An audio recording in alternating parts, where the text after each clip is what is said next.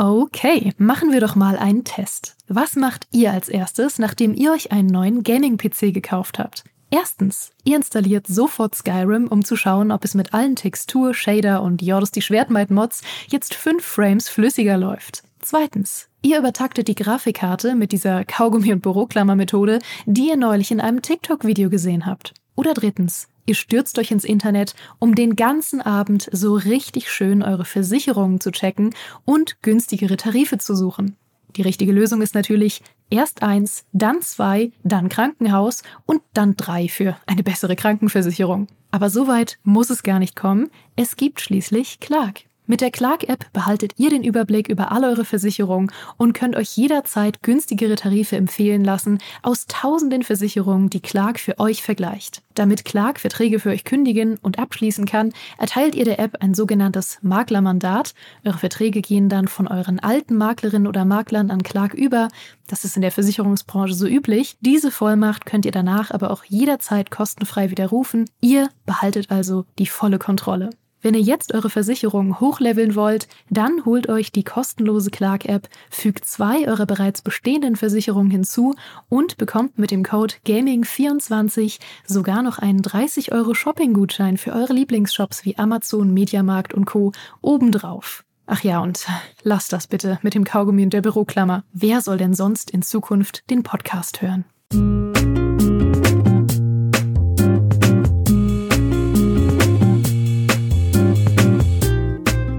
Ich kann mit Harry Potter nichts anfangen. Nicht wegen der Kontroverse um J.K. Rowling, sondern generell nicht. Harry Potter und der Feuerkelch, Harry Potter und der Orden des Phönix, Harry Potter and the Fate of Atlantis, das habe ich alles nie gelesen und die Filme höchstens mal nebenher gesehen. Und ja, kleiner Scherz, Fate of Atlantis, das war natürlich Lara Croft.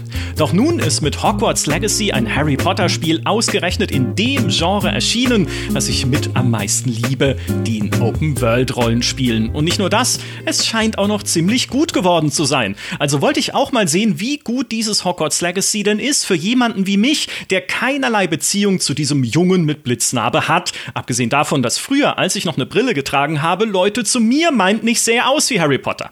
Und was soll ich sagen? Ich bin hin und her gerissen, gerade was die Open World angeht. Ich habe Lob für das Open World Design gelesen, aber eigentlich, also das muss ich diskutieren. Auch im Vergleich mit dem anderen Open-World-Spiel, das Anfang 2023 erschienen ist und das ich auch gespielt habe, nämlich Forspoken. Versammelt habe ich deshalb unser Verfassungsgericht, also das Gericht derjenigen, die unsere Testberichte über Hogwarts Legacy für GameStar und GamePro verfasst haben. Gerade eingetroffen auf Gleis 9 3 Viertel ist Nathalie. Herzlich willkommen. Hallo. Und live zugeschaltet aus dem Berliner Zaubereiministerium. Hallo Dennis. Hallihallo. Herzlich willkommen. Äh, schön, dass ihr beiden da seid. Ich möchte eines vorwegschicken für euch alle da draußen, wenn ihr Näheres wissen möchtet über die Kontroverse um die Harry Potter Autorin J.K. Rowling, dann springt entweder drei Podcast-Folgen zurück, als wir zuletzt über Hogwarts Legacy gesprochen haben. Da dröseln wir euch das auch noch mal in der Kurzfassung auf. Oder ihr verfolgt die Berichterstattung bei GameStar und GamePro. Links dorthin gibt es auch in den Show Notes. Eins möchte ich aber an dieser Stelle kurz ansprechen. Wir hatten beim Spielen der Preview-Version von Hogwarts Legacy den Eindruck, dass sich Avalanche Software zumindest um diversere Charaktere bemüht hat. Dennis, setzt sich dieser Eindruck im fertigen Spiel denn fort? Er setzt sich fort. Man merkt schon, dass sie recht viel Wert auf einen diversen Cast gelegt haben. Also sei es jetzt irgendwelche Schülerinnen, sei es die Professorin. Es gibt auch eine Quest, beziehungsweise es gibt auch eine recht prominente Transperson im Spiel, auch mit einer Nebenmission. es ist ein recht diverses Spiel. Es ist jetzt aber auch nicht so, dass sich über den kompletten Spielverlauf, dass es sich nur um diverse Themen dreht. So ist es auch nicht. Aber ähm, sag mal so, ich glaube, in jedem anderen Spiel wäre es auf jeden Fall auch aufgefallen, dass da nicht eben nur, was weiß ich, weiß, weiße Personen rumlaufen. Also ähm, ja, also für mich ist es ein recht diverses Spiel. Ja. Ich bin da so ein bisschen hin und her gerissen, muss ich ehrlich sagen, weil ja, es, ich kann es unterstreichen, es ist ein sehr diverser Cast. Also es gibt unterschiedliche Ethnien, es gibt äh, homosexuelle Charaktere, es gibt diese Transperson. Einer meiner Lieblingscharaktere aus dem Spiel ist blind und läuft mit so einem mit seinem Zauberstab in, in, Hogwarts immer rum und sendet so quasi Echolokation aus. Das ist ziemlich cool. Was ich mich halt frage, ist, wenn die Kontroversen nicht gewesen wäre, wie würde das Spiel dann aussehen? Ich finde es halt immer ein bisschen schade, wenn Inklusion einfach eine Form von Statement ist in Spielen. Ich würde mir halt einfach wünschen, dass das öfter einfach dabei ist und kein so großes Tamtam -Tam draus gemacht wird. Also dass es einfach komplett natürlich ist, dass auch diverse Charaktere einfach in dieser Welt vertreten sind. Was das angeht, finde ich, hat Hogwarts Legacy trotzdem einen guten Job gemacht, weil zum Beispiel diese, diese Transperson, die man da trifft, es ist halt einfach so. Es wird nicht von Anfang an thematisiert, es kommt dann im Laufe der Gespräche irgendwann raus, aber es ist erstmal so. Und das finde ich sehr, sehr schön. Ich würde mir halt, wie gesagt, einfach nur wünschen, dass wir das auch öfter einfach so mal in Spielen haben und nicht als Antwort auf irgendeine Kontroverse oder irgendwelche Probleme, die auftauchen. Sie haben ja jetzt leider bei Avalanche dieses Problem, ne, dass es diese Kontroverse gibt. Vielleicht hätten Sie es ja auch so gemacht, aber natürlich muss man es jetzt auch im Lichte dessen betrachten, ja. weil man eben auch weiterhin, wir hatten es im letzten Podcast ja schon gesagt, die Marke Harry Potter nicht trennen kann von ihrer Autorin. Also, ne, das gehört ja weiterhin J.K. Rowling. Die Entscheidung, wie ihr damit umgeht, auch das hatten wir beim letzten Mal noch viel mehr ausgeführt, liegt weiterhin bei euch da draußen. Ne? Also, was ihr daraus für euch ableitet, wie ihr auch mit diesem Spiel umgeht. Was wir tun können, ist einfach nur, es für euch anzuschauen und ja, für euch äh, zu beurteilen, wie es ist. Einerseits, was diese Kontroverse angeht, und da würde ich jetzt auch diese Buchseite umblättern, und andererseits natürlich, was die spielerischen Qualitäten angeht von Hogwarts Legacy. Und da hatten wir ja in unserem letzten Podcast, Nathalie, sehr viele Sorgen und Skepsis mhm. was die Qualität angeht. Wie froh bist du denn jetzt nach all den Trailern, Gameplay-Szenen und sonstigem äh, und natürlich dem Anspieltermin, den du hattest, endlich mal über dieses komplette Spiel reden zu können? Und wie gut ist es jetzt? Ey, ich bin so froh, dass ich so daneben lag mit meinen ganzen Einschätzungen im Vorfeld. Es hat sich, also ich finde das grandios umgesetzt. Es ist die beste Lizenzumsetzung, die ich je gespielt habe. Oh. Ich finde, es ist einfach sehr, sehr, sehr gut eingefangen. Man merkt einfach, dass da Fans für Fans dran gearbeitet haben. Man merkt wirklich in den kleinen Details, die in dieser Welt versteckt sind, die vielleicht Leute, die gar nichts mit Harry Potter anfangen können, übersehen könnten, aber für Leute, die halt wirklich tief drin stecken, die werden da so viel entdecken können. Ähm, und es ist einfach, also es fühlt sich einfach magisch an und die ersten Spielstunden, die, die ich mit dem Spiel verbracht habe, dachte ich mir schon, okay, das fühlt sich jetzt mal ganz anders an als die Preview-Version, mhm. weil die hatte mich ja gar nicht abgeholt. Und ich bin, ich bin wirklich verdammt froh, dass es sich als, als sehr, sehr gutes Spiel mit kleineren Mängeln, ich finde, da ist noch ein bisschen Luft nach oben für Hogwarts Legacy Teil 2 oder so, aber ich bin rundum sehr, sehr, sehr zufrieden. Und ich genieße es jetzt auch gerade nach dem, nach dem Test. Das war ja wirklich ein Ritt. Wir hatten ja nicht, nicht allzu viel Zeit dafür. Mhm. Äh, ich genieße es jetzt auch wirklich einfach nur entspannt durch diese Welt zu laufen und einfach zu gucken, was darin so passiert, weil ich musste echt ein bisschen durchrushen, damit ich die Hauptstory durchbekomme. Mhm. Ähm, ja, aber ich bin, ich bin sehr, sehr happy. Ich bin auch sehr glücklich, dass ich jetzt im Podcast endlich mal was Neues erzählen kann. Weil ich habe mir schon gedacht, okay, zwei Hogwarts-Podcasts so äh, dicht hintereinander. Was wirst du dann jetzt nochmal sagen? Ja, habe ich ja eigentlich schon letztes Mal erwähnt, aber nein, heute kann ich endlich neue Sachen erzählen. Ist ja auch schön, Recht zu haben, ne? Also, das wäre wär auch schön gewesen, aber noch viel schöner ist es, Unrecht zu haben, zumindest was Sorgen angeht. Ja. Sich das nicht äh, bestätigt. Dennis, äh, ihr seid, jetzt muss ich kurz, ne, äh, um das einzufangen, wir wissen, dass Natalie äh, Harry Potter Fan ist und das Universum gut kennt. Dennis, wie ist denn das bei dir? Bist, kommst du auch aus der Harry Potter Fan-Ecke und geht's dir genauso? Also ich war einer der Personen, die nachts um 24 Uhr vor der Bibliothek standen und sich quasi das neue Buch ausgeliehen haben oder beziehungsweise gekauft haben. Ja, also ich ja, ich, ich gestehe, ich bin auch kompletter Harry Potter Fan. Also wirklich mit dem ersten Buch damals beim Freund ausgeliehen und dann zweiten sofort geholt, dass es rausgekommen ist. Ähm, die Filme mehrfach gesehen. Also ja, Harry Potter hat früher wirklich einen ziemlich großen Teil in meinem Leben eingenommen. Auch die Spiele, gerade so auf PS1, ähm, alles gespielt. Ähm, letzten Jahren natürlich nicht mehr so wirklich und bin da voll Harry Potter Fan früher.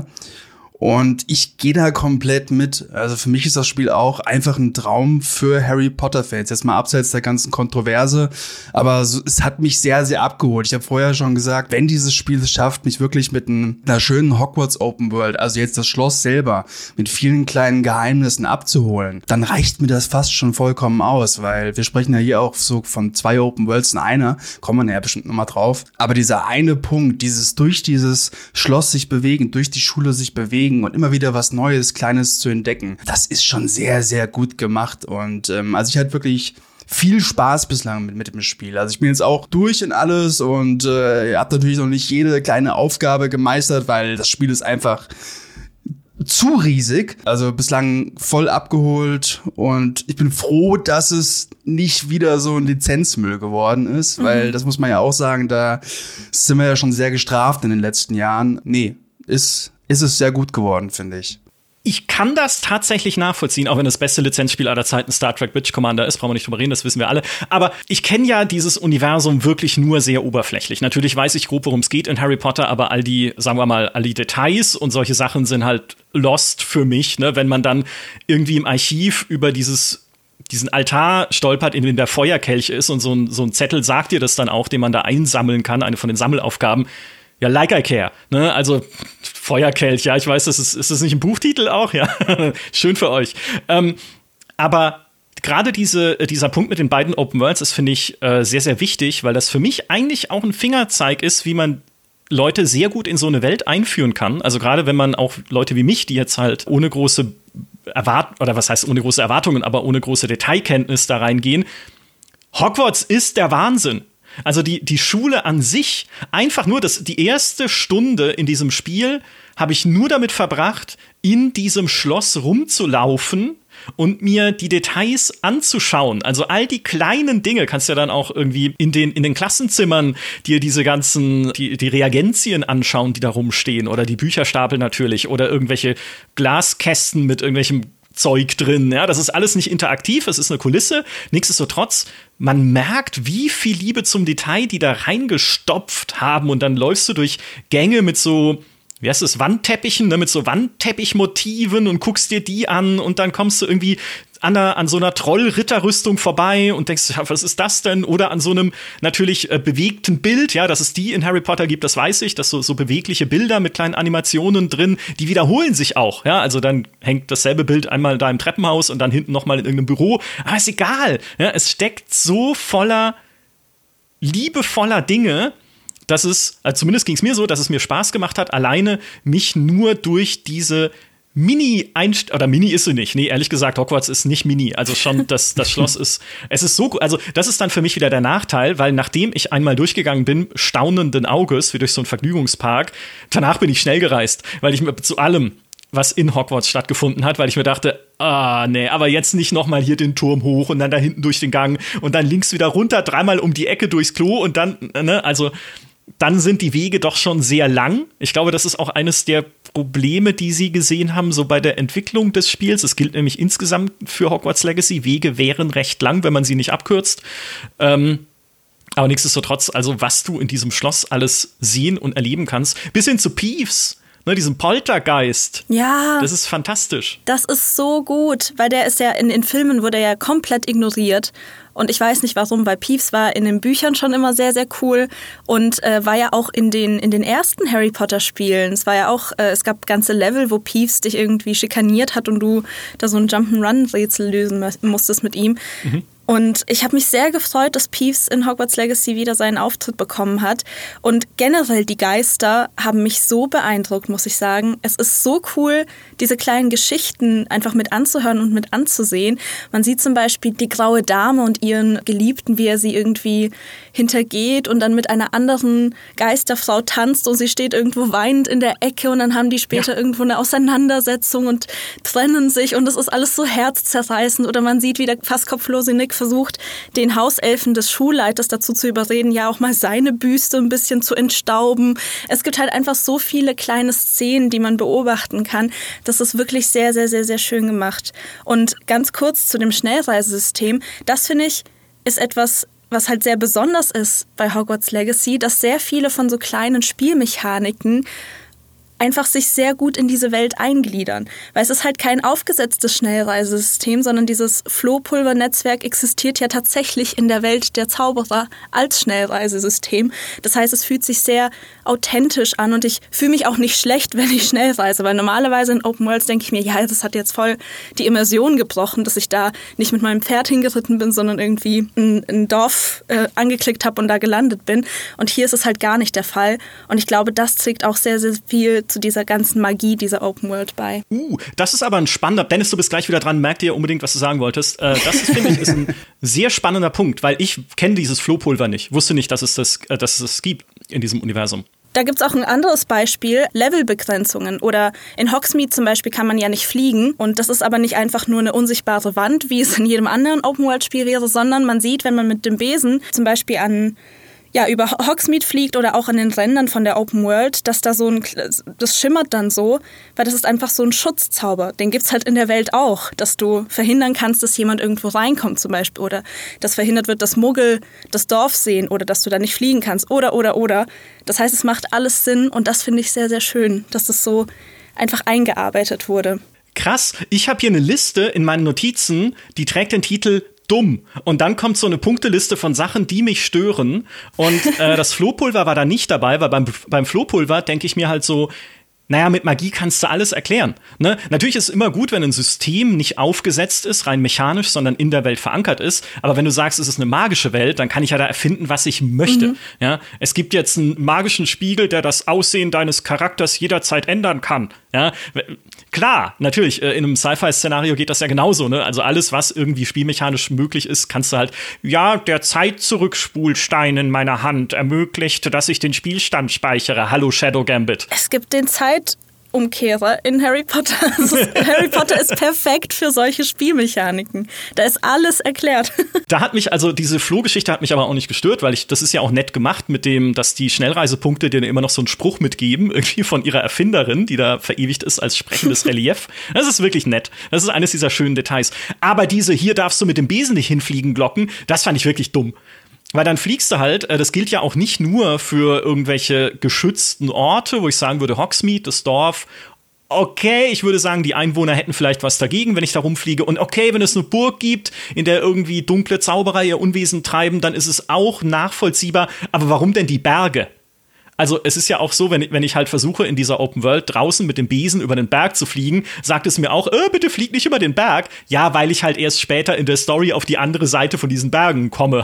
und dann, dann, ist es halt so, ja, dann ist es wieder so eine Mischung aus äh, Mechanik und doch wieder ein Invisible Wall, der halt irgendwie begründet wird. Nichtsdestotrotz, absolut. Dennis, jetzt, äh, wie ging es denn dir mit diesen beiden Open Worlds? Wie lang wie lang bist du noch durch Hogwarts gelaufen und wann war für dich der Punkt, wo du gesagt hast, ab jetzt nur noch Schnellreise? Ich muss sagen, sehr, sehr lange sehr, sehr lange, weil du hast ja gerade gesagt, ja, dass die gerade auch Hogwarts äh, sehr, sehr groß ist. Du brauchst immer sehr, sehr lange, bis du irgendwo bist. Das ist komplett richtig. Und ich bin auch wirklich oft mit dem Flohnetzwerk einfach von A nach B gereist. Aber ich bin auch so oft einfach dieselben Gänge nochmal abgegangen, weil du immer wieder Kleinigkeiten entdeckst. Ja, und ähm, das geht von kleinen Rätseln. Es gibt ja wirklich, wenn du Hogwarts durchläufst, da gibt es ein paar Rätsel, die sind so ein bisschen versteckt. Dann gibt es welche, die sind sehr, sehr offensichtlich. Da hast du dann irgendwelche Rätseltüren, wo du so ein bisschen so ein paar Zeichen kom kombinieren musst. Ähm, du hast verschiedene Truhen, wo du überlegen musst, wie du die aufbekommst. Da gibt's viele Rätsel auf der einen Seite, aber auch einfach so viele kleine ja Easter Eggs, die du beim ersten Mal überhaupt nicht entdeckst. Habt ihr gerade eben schon diese Rüstung angesprochen. Das habe ich beim ersten Mal überhaupt nicht gemerkt. Ich bin also durchgegangen, habe irgendwie gemerkt, okay, die bewegen sich so ein bisschen und die die necken sich so ein bisschen. Also da stehen eben so zwei Rüstungen und du hast irgendwie die Anschauung, okay, die mögen sich nicht. Was ist was ist da los? Und du gehst weiter. Und da bin ich dann irgendwann nach zig Stunden wieder durchgelaufen. Einmal hat die eine Rüstung der anderen einen komplett über den Latz gezogen und äh, hat sich komplett zerstört. Du stehst also so, was passiert hier gerade um mich herum? das ist und, fantastisch. Ähm, das ist einfach fantastisch. Und gerade auch die Geister, die Wandbilder. Ähm, es gibt so viele kleine Details in diesem Spiel, die mir wirklich erst nach Stunden aufgefallen sind.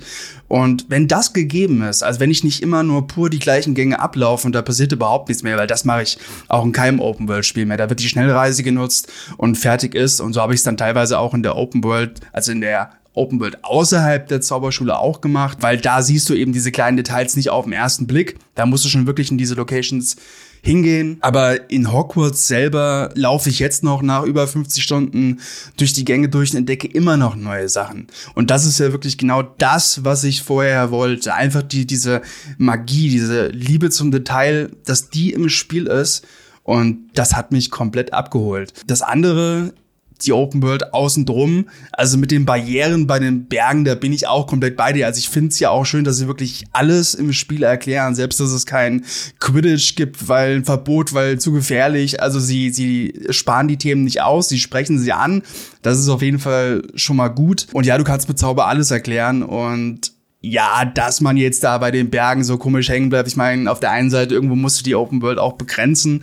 Das verstehe ich dann wieder, wie sie es gemacht haben mit dieser roten Barriere. Ja, geht so. Ähm, hätte man vielleicht ein bisschen eleganter lösen können. Auch, dass man über Hogsmeade nicht drüber fliegen kann.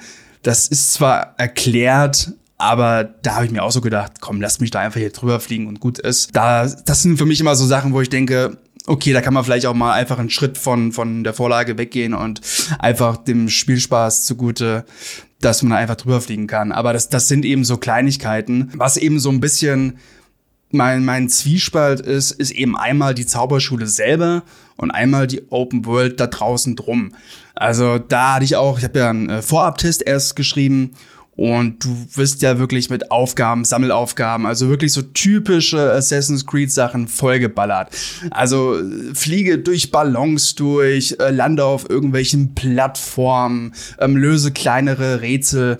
Und das hat mich wirklich auch über viele, viele Stunden einfach nur gut unterhalten, weil es eben auch so viele verschiedene Arten von diesen Sammeldingern oder Nebenaufgaben gibt. Aber irgendwann habe ich mir dann so auch gedacht, oh, das ist dann doch ein bisschen zu viel und hätte das nicht ein bisschen weniger machen können. Also man bekommt ja auch immer ganz coole Items, Kleidungsstücke vorwiegend oder ähm, Objekte für den Raum der Wünsche, wie man einrichten kann. Aber es ist dann doch ein bisschen zu viel. Also das wird wahrscheinlich Personen, die jetzt nicht so viel Videospiele oder Open-World-Spiele spielen, wird das nicht so sonderlich stören wahrscheinlich, ja. Aber wenn man schon viele Open-World-Spiele gespielt hat und dann wirklich von diesen ganzen Questmarkern überflutet wird und gerade wenn man zum Beispiel diesen Aufdeckungszauber in der Luft wirkt, dann sieht man wirklich, wie viele Marker das wirklich in dieser Open-World sind. Und das ist schon so ein bisschen, wo ich mir dachte, ja komm, dann lieber ein bisschen weniger Spiel, äh, dafür vielleicht ein paar coolere Aufgaben, ein paar coolere Nebenaufgaben noch rein. Das hätte mich dann über wirklich so diese 30, 40 Stunden noch mehr abgeholt.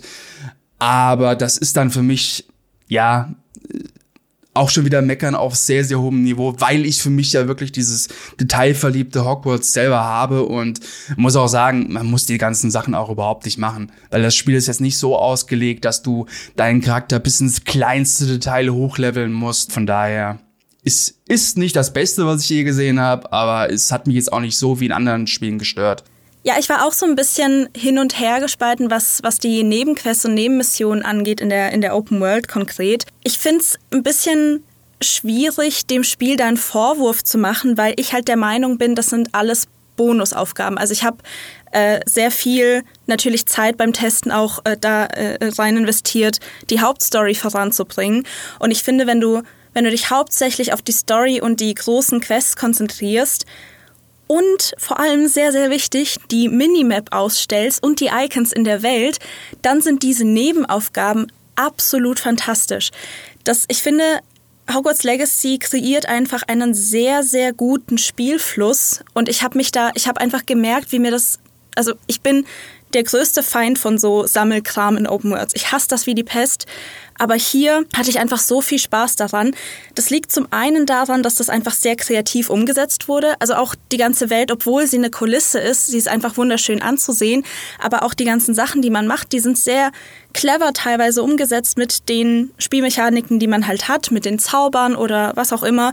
Das sind kleine Schatzkarten, Abenteuer, das sind kleine Rätselchen, die man machen kann ähm, versteckte Höhlen oder, oder, oder. Und das macht alles sehr, sehr viel Spaß, wenn man das quasi so im Vorbeilaufen mitnimmt. Also wenn man sich das nicht wirklich auf der Karte raussucht und sagt, ich gehe da jetzt hin und klapper das jetzt ab, wie in vielen Open Worlds, sondern halt wirklich sagt, okay, ich bin jetzt halt im verbotenen Wald, oh, was ist denn das da hinten? Schaue ich mir mal an, ach cool, ein kleines, kleines Rätsel, dann laufe ich weiter, oh, was ist denn hier? Ich folge mal den Schmetterling. Das ist, das macht so viel Spaß und ich finde, man muss halt sich nicht zu sehr damit beschäftigen. Also man verfällt nicht in so einen stumpfen Grind und macht einfach nur stumpfe Sammelaufgaben, um irgendwie voranzukommen, sondern man kommt echt gut durch die Hauptstory, wenn man das nur so nebenher hin und wieder mal macht.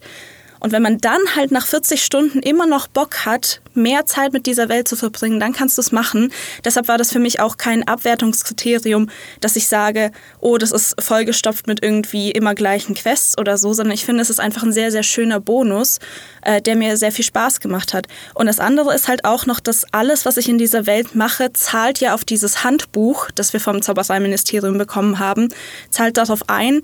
Das heißt, ich kriege XP-Punkte, ich kann im Level aufsteigen und dann hat dieses Handbuch ja wie so kleine Battle Passes noch für jede Aufgabe. Das heißt, wenn ich irgendwie 15 Seiten in Hogwarts eingesammelt habe, kriege ich einen schicken Hut.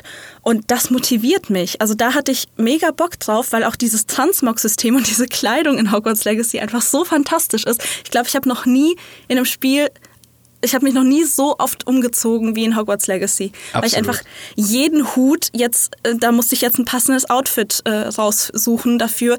Ich bin auf einer Quest in einem Dungeon. Ich hatte viermal umgezogen, wie in so einer Oscar-Party oder so. es motiviert mich halt enorm und das hatte ich schon sehr, sehr, sehr lange bei einem Spiel nicht, dass ich einfach wirklich Lust hatte, diese Welt zu erkunden und zu schauen, was steckt denn da jetzt hinter diesem Hügel und was ist da in dieser Höhle ver verborgen, oh, wie löse ich dieses Rätsel. Es ist einfach, es ist einfach eine, eine, eine Welt, die, die mich wieder so ein bisschen Kind sein lässt und äh, mich so einlädt, das alles zu erforschen und herauszufinden, ohne mich zu überfordern und ohne mir das Gefühl zu geben, so du musst jetzt irgendwie eine Checkliste abarbeiten. Ja. Es ist, ja, es ja, ist im Dennis, Grunde, also ja ich, Ja. ich bin da auch, ich bin da sehr, sehr zwiegespalten. Also ich bin da auch so, ja, das, das, das stimmt auch alles und das ist viel, was man auch selbst draus macht. Und äh, man nimmt auch wirklich viel Beiläufiges mit, auch gerade wenn man irgendwo so einen Brief da rumfliegt, da macht man kurz, äh, holt man sich den kurz ran mit dem Zauber und alles. Und viele Sachen sind wirklich auch so magisch gelöst, dass das gar nicht so auffällt. Aber bei mir kam irgendwann so der Punkt trotzdem, wo ich, ich habe jetzt HUD nicht ausgestellt, weil ich, ich brauche mein HUD. Das war der Fehler. Das war der Fehler. Das, das war der Fehler. Aber es wird mir dann doch irgendwann so ein bisschen zu viel. Ich denke mal immer, okay, vielleicht hätte man einfach noch mal mehr anderen Inhalt dann auch reinbringen können, als wirklich, weil du merkst die, die, diese Formelhaftigkeit irgendwann sehr, sehr stark an. Also wenn du wirklich drüber fliegst und da sind wieder irgendwelche Ballons, da sind Ballons, da ist eine Plattform, äh, da ist wieder ein Merlin-Ding, da ist wieder ein Banditenlager und sowas. Und das sind eben auch viele Punkte, die man anderen Spielen irgendwo auch ankreidet. Und wie gesagt, bis zum gewissen Punkt hatte ich damit auch überhaupt kein Problem. Eben weil man es eben so spielerisch macht, beiläufig macht. Ja, es ist, wie gesagt, es ist, es ist auch für mich kein großer Kritikpunkt. Es ist auch viel, was man selber draus macht. Man muss das alles nicht machen, wie gesagt. Aber ja. Ich finde, äh, Nathalie, du hast leider leider die Dramaturgie dieses Podcasts äh, zerstört, weil du den, den allerwichtigsten Punkt schon gemacht hast, was die Open World angeht. Ohne Interface ist sie unfassbar viel besser. Also das ist, kann ich nur unterstreichen. So ging es mir nämlich auch. Der Punkt, wo ich gesagt habe, macht es alles mal aus. Natürlich muss man sich dann merken, welchen Zauber man sich auf welche entweder Gamepad-Taste oder halt Tastaturtaste gelegt hat, weil das sieht man dann auch nicht mehr. Aber das geht noch. Ja, acht Sachen oder zwölf Sachen kann ich mir noch merken, einigermaßen. Ich nicht. okay. Dann, oder man schreibt sich's auf nebenher irgendwie. Aber äh, ab dem Punkt ist das Spiel sehr viel besser geworden, weil ich einfach dann, und das ist tatsächlich das Verdienst dieser Detailverliebtheit in dieser Welt, weil ich dann die Systemik für mich noch mal ein bisschen in den Hintergrund schieben kann. Ansonsten ging es mir nämlich genau wie Dennis. Ich habe auch irgendwann den Punkt erreicht gehabt, wo ich mir dachte, ne, oder? Nee, nochmal. Also, okay, ich soll in Hogwarts, oder ich soll ja nicht, ich kann, es stimmt schon, dass es optional ist, aber wenn es da ist, muss man es machen. Also ich kann irgendwie äh, diese Handbuchseiten sammeln. Ich kann irgendwie Statuen äh, an, äh, anhexen, damit sie auch wieder so Handbuchseiten rausfallen lassen. Ich kann äh, diese, diese Mondstatuen sammeln, nur nachts, damit ich halt besser Schlösser knacken lerne. Ich kann diese House-Tokens sammeln, die sich hinter Rätseln verstecken, um dann irgendwie diese, diese Kiste freizuschalten in meinem äh, Haushauptquartier da. Ich kann dann draußen in der Welt die Balance platzen lassen. Ich kann Höhlen finden, die aber meistens nur ein Raum sind, ja, dann ist es halt irgendwie, okay, da sind fünf Spinnen vor der Höhle, dann gehe ich in die Höhle und in der Höhle ist nichts außer eine Kiste. Also äh, wäre doch cool, wenn da, wenn da ein mega geiler Dungeon wäre. Ich kann in die Seen rausschwimmen, aber ich kann nicht in ihn tauchen, sondern ich kann Items dort hochholen, wo es an der Oberfläche blubbert. Ne? Dann gibt's halt den Tauchbutton und dann holst du automatisch irgendwas, was auch wieder so, es fühlt sich alles so systemisch an. Also alles ist so nach eigentlich Schema F, Und dann machst du aber dieses Interface aus und spazierst einfach durch diese Welt oder fliegst einfach äh, durch diese Welt. Ich finde, beim Fliegen leidet viel, weil dann äh, habe ich doch wieder so ein bisschen, äh, denke ich mir dann doch wieder, ah, da drüben ist wieder so ein Merlin-Rätsel, lande ich doch da mal oder, äh, oder solche Sachen. Natürlich kann man auch zu Ruinen fliegen, da gibt es dann vielleicht ein bisschen, bisschen mehr und ein bisschen äh, abwechslungsreicheres. Aber nichtsdestotrotz, einfach mal durch diese Welt spazieren und bisschen äh, die, die Harry Potter-Atmosphäre atmen und den schwebenden Gießkannen zuschauen, wie sie da irgendwelche Blumen gießen oder den kleinen Regenwölkchen, die über so einem Sonnenblumenfeld fliegen, um es irgendwie zu bewässern und, und, und. Ja? Dann ist dieses Spiel so unfassbar viel besser. Und das ist für mich auch der entscheidende oder einer von zwei entscheidenden Unterschieden zu Forspoken, weil in Forspoken ist erstens die erste, ja, wie soll ich es nennen, Mini-Open World, also der erste Hub, in dem du bist, fürchterlich. Ja, also diese, diese Stadt, Cipaul oder wie die heißt, ist halt der, die, das Zentrum der Uninteressantheit. Das ist halt alles graue Gebäude, langweilige Leute, langweilige Nebenquests, absolut belanglose, also das Spiel hat ja sehr viel Probleme mit Writing. Ihr könnt das in den Tests nachlesen bei GameStar und GamePro. Die Hauptfigur ist sehr peinlich äh, manchmal. Also gibt viele Dinge an Forspoken, wo man sich sagen muss, das ist eh schon schwierig. Mir geht es jetzt rein mal ums Open-World-Design, aber auch da ist der, der erste, also dieser Hub ich habe keine Lust mehr auf dieses Universum, nachdem ich in dieser Stadt war. Und das liegt nicht daran, dass es halt so ein postapokalyptisches Szenario ist, weil ich liebe die. Ich liebe ja Welten nach dem Untergang. Ich liebe Fallout, ich liebe Elden Ring, alles, wo eine Welt zerstört wurde und ich ihre Ruinen erkunden darf. Das ist genau meine, also meine Hut sozusagen. Gar kein Problem damit.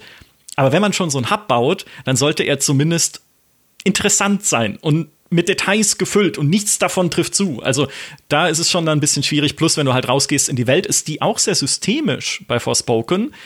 Nochmal auch eine Nummer systemischer als vielleicht bei Hogwarts Legacy, zumindest als sie sich bei Hogwarts Legacy anfühlt, weil sie noch Icon-getriebener ist. Also das Spiel hat ja sogar in seiner Kartenansicht so eine Checkliste, wo es dir sagt, hey, bedenke, noch zwei Fotospots in dem Gebiet da drüben. Du willst doch noch Foto machen für die armen Kinder in der Stadt. Nee, will ich nicht. Ist mir scheiße. Also, die armen Kinder natürlich gehen mir sehr ans Herz, aber es ist mir trotzdem echt wurscht, ob die Fotos kriegen oder nicht, weil keinerlei Beziehung zwischen mir und den armen Kindern besteht in dieser Stadt.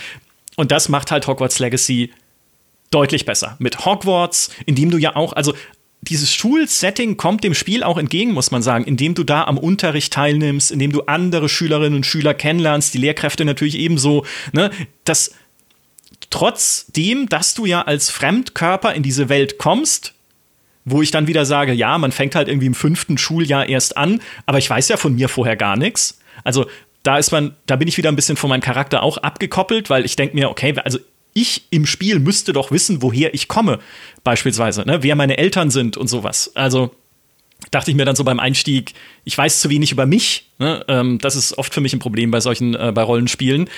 Aber davon abgesehen, wie es dich dann in dieser Schule, in dieses Universum einführt, wie du am Schulleben teilnimmst und sowas, das ist herausragend. Und da, das finde ich ist ein, ein Lehrstück dafür, wie man auch in einem Open-World-Spiel einfach so die ersten, ja, dieses Schulding zieht sich ja durch ganz Hogwarts Legacy, aber insbesondere die ersten so vier, fünf Stunden gestalten kann, wie man ein Universum erklären kann. Und das schafft Forspoken halt leider nicht. Ist nicht magisch genug. Bei Forspoken ist halt einfach das Problem, da wird ja, also die wird nichts erklärt. Du stolperst da in diese Welt rein und die Charaktere sind nicht sympathisch. Die, die Witze und Dialoge, die gemacht werden, die sind eigentlich, die treffen nicht genau das, was der Spieler in dem Moment eigentlich braucht. Also statt irgendwie Welterklärung bist du einfach die ganze Zeit nur damit beschäftigt, irgendwie dich fremd zu schämen, weil diese Jokes so verdammt schlecht geschrieben sind.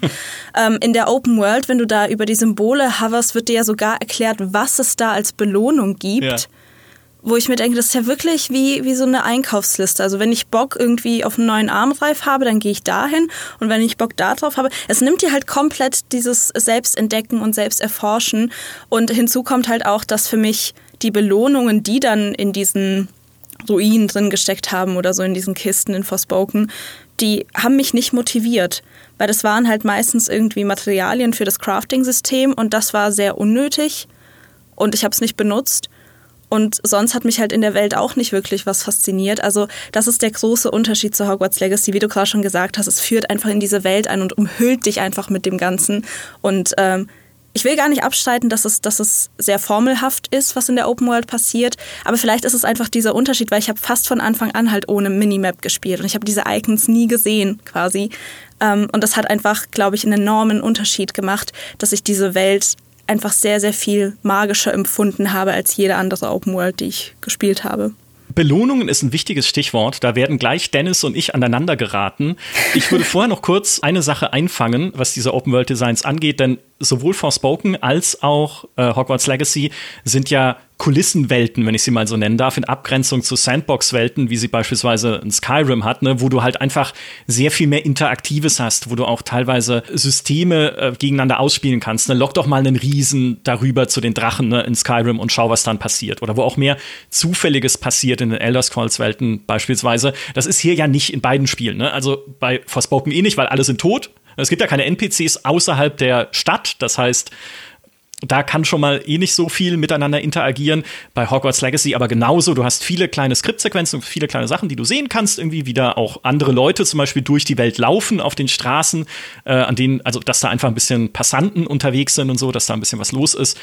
Nichtsdestotrotz viel Interaktivität gibt es da nicht. Was aber lustig ist, ist, dass man sieht, wenn man so eine Welt baut, gibt es bestimmte Dinge, die heutzutage offensichtlich jedes Open-World-Spiel braucht.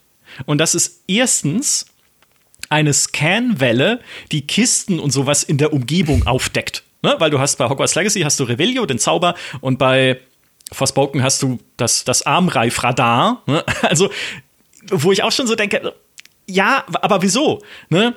ich verstehe natürlich den Gedanken dahinter, man möchte Leuten einfach es erleichtern, dass sie Dinge finden in der Welt. Man will vielleicht Frustschwellen abbauen, wenn man durch eine Welt läuft und sich denkt, hey, ja, aber ich finde ja nichts, ne? Also wo sind denn, also wo, wo, kann ich, wo kann ich denn hier irgendwie noch Geld einsammeln? Trotzdem ist es künstlich. Und es ist auch deshalb künstlich, weil es irgendwie, also zumindest für mich gefühlt dazu verleitet, auch in Hogwarts Legacy immer mal wieder Belohnungskisten irgendwo zu platzieren, wo sie für mich die Immersion brechen. Ich kann doch nicht in einen Laden gehen in Hogsmeade und da eine Geldkiste aufmachen und, und die Münzen rausnehmen. Es geht doch nicht und niemand sagt was. Klar, es ist keine Sandbox. Natürlich gibt es kein, kein äh, Crime-System mit der Zauberpolizei, die mich dann verfolgt oder so. Nichtsdestotrotz, es ist, es ist falsch. Ich kann ja, also auch das, hat, ist Harry Potter jemals in Hogwarts rumgelaufen und hat Geldkisten aufgemacht? Eher nicht. Eher nicht. also, das sind halt solche Sachen, wo ich mir dann denke, ja, aber ich, ich verstehe, woher ihr kommt, weil ihr irgendwie auch diese Kisten braucht, um eurem Spiel dieses Belohnungsgefühl zu geben oder auch Ecken dieses Belohnungsgefühl zu geben, wo halt sonst nichts ist. Aber es eleganter wäre es, sich was anderes auszudenken dafür. Das ist dieses, das eine Feature, was man aber braucht dann leider, die Scanwelle. Das zweite Feature ist die Führungslinie zum Questziel ne, dass man, wenn man eine Taste drückt, so eine ja im Universum quasi erklärte Linie kriegt, die einen dann dahin führt, ne, entweder als Zauber oder als es sind beiden Spielen ein Zauber eigentlich, ne, am Ende, im Endeffekt. Was aber cool ist, ne, wenn ich sage, ich spiele es ohne Interface, auch bei Forspoken kann man das Interface ja zumindest reduzieren, dass man dann, wenn das eine verwinkeltere Route ist, die zu deinem Ziel führt, wenigstens eine einigermaßen im Universum verankerte Möglichkeit hat, zu wissen, wo man hinlaufen soll, ohne dass ein fettes Icon in dein Gesicht geklebt wird, okay. Ja, damit kann ich mich anfreunden. Das ist ähm, ne, Kompass aus und irgendwie den, den Schmetterlingen folgen. Das ist okay. Finde ich, finde ich gut. Das dritte, was jede Open World scheinbar braucht, aktuell, weil, sie, weil die Welten so groß sind, ist schnelle Fortbewegung. Ne, du hast das Fliegen natürlich auf dem Besen oder so einem Hippogreif und so in Hogwarts Legacy und du hast dieses Parcours-Laufen in Forspoken. Und ich mir denke, okay, grundsätzlich macht das Spaß. Ja, also es ist, das Fliegen in Harry Potter funktioniert cool, dieses Parcours-Laufen hat sich für mich am Anfang ein bisschen ruckelig angefühlt in Forspoken, ist aber dann auch, geht so in Fleisch und Blut über, weil auch einfach sehr große Teile dieser Welt leer sind und du einfach durchrennen musst. Also, ne, was soll man machen? Dann muss ich es ja benutzen. Aber ich, da tue ich mich echt schwer mit, weil ich, ich denke mir dann auch da immer, hätte das Spiel jetzt eine so große Welt gebraucht, dass ich notwendigerweise ihm dieses schnelle Fortbewegungsmittel geben muss, damit ich nicht beim zu Fuß, beim normalen zu Fuß gehen vollkommen einschlafe. Ne, hätte es vielleicht nicht auch eine kompaktere Welt getan. Auch da hat Hogwarts Legacy wieder leicht, weil das Fliegen auf dem Besen gehört halt zu diesem Harry Potter Universum well done. Ne? Also äh, ist natürlich schön, wenn das Spiel ihnen eine gute Vorlage dafür gibt, sowas einbauen zu können.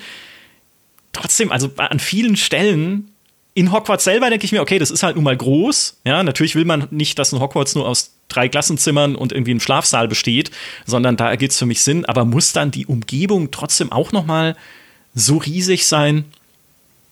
Vielleicht, vielleicht hätte man es auch kompakter machen können. Weiß ich nicht. Das war das, äh, das dritte, was mir, was ich hier in meiner Liste habe. Das vierte, und jetzt Achtung, jetzt kommt es nämlich. Das vierte ist das Selbstgespräch, das gepflegte Selbstgespräch des Open-World-Charakters. Denn auch das haben sie ja eingebaut in Hogwarts Legacy, wenn du das Interface ausschaltest, dass du hingewiesen wirst, beispielsweise auf Dinge in der Umgebung oder beispielsweise auch in Kämpfen. Ne? Wir kennen das auf God of War, wenn dann irgendwie dein Sohn, da hast du noch einen zweiten Charakter mit dabei, dir zuruft, Achtung, von hinten kommt da ein Gegner, dann musst du gar kein Interface-Icon haben, das es dir anzeigt, wenn du das hörst und darauf reagierst, ist es halt viel immersiver, als dass ein roter Pfeil dir zeigt, wo der Gegner herkommt. Und genauso ist es hier bei Hogwarts Legacy, wenn dein Charakter irgendwie sagt, ha, das sollte ich mir anschauen. Oder, oh, ich weiß nicht, ob diese Gegend sicher für mich ist. Es ist eine äh, quasi Unterstützung, die es den, äh, in dem Fall der Welt abnimmt, dir ein Schild ins Gesicht halten zu müssen. Vorsicht gegen zu schwer. Ne? Gegner zu schwer. Bitte Levelstufen beachten. Haben sie zwar, ja, schade drum. Fände ich auch mal besser, wenn das organisch ist und es kein Level gibt. Aber das, äh, ich verstehe den Grund, warum sie es machen, ne? gerade wenn man es ohne UI spielt. Aber, aber Selbstgespräche. Ich finde halt, Selbstgespräche sind immer so, denk mal, würde ich das machen? Macht ihr das? Wenn ihr so, ja. weißt, echt? Wenn du durch München läufst und denkst, ah, die Gegend ist jetzt aber noch zu schwer für mich. Ja, also ich, ich, ich äh, Parsing ist das definitiv zu schwer für mich. Da, da lasse ich mich nicht mehr blicken.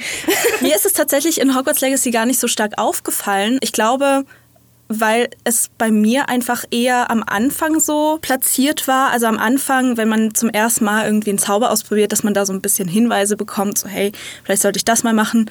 Aber später hinten draus habe ich das gar nicht mehr so in Erinnerung, dass das irgendwie so präsent war. Ich weiß, dass wenn man stehen bleibt bei einem Rätsel, dass dann so kleine Hinweise kommen.